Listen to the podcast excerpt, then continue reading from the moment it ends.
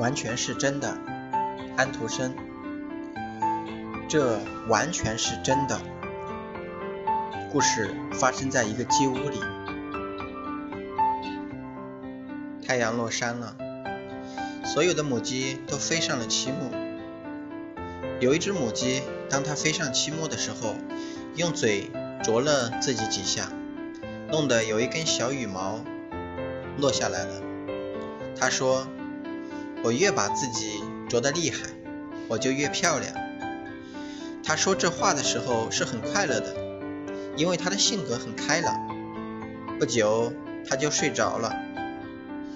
离他最近的那只母鸡把他所听到的事情告诉了他的邻居。你听到了吗？有一只母鸡，它为了要好看，居然啄掉了自己的羽毛。假如我是公鸡的话，我可真瞧不起它嘞。在这些母鸡的上面住着猫头鹰一家，母鸡们的讲的话，他们都听见了。于是猫头鹰太太就告诉他的邻居：“你听说了没有？有一只母鸡，它把它的羽毛都啄掉了，想讨好公鸡，它一定会被冻死的。假如它现在还没死的话。”结果下面的鸽子笼里面的鸽子也听见了，所有的鸽子都同时。望着下面养鸡场咕咕的叫，有两只母鸡，它们把所有的羽毛都啄掉，为的就是与众不同，借此引起公鸡的注意。这是一种危险的做法，因为这样会发高烧死掉的。他们两位现在已经死了。大家注意，大家注意了！公鸡大叫着，三只母鸡。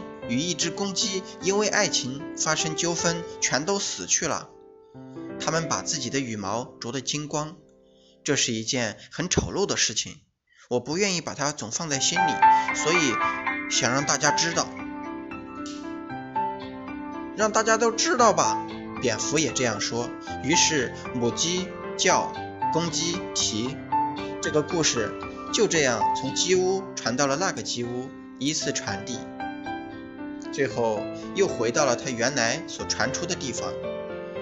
这个故事变成了五只母鸡把自己的羽毛啄得精光，为的就是要显示出它们之中是谁因为和那只公鸡失恋而变得消瘦。后来它们相互啄得流血，以至于同归于尽。那只掉了一根羽毛的母鸡当然不知道这个故事就是它自己的事。他说：“我们不应该把这种丑事掩藏起来。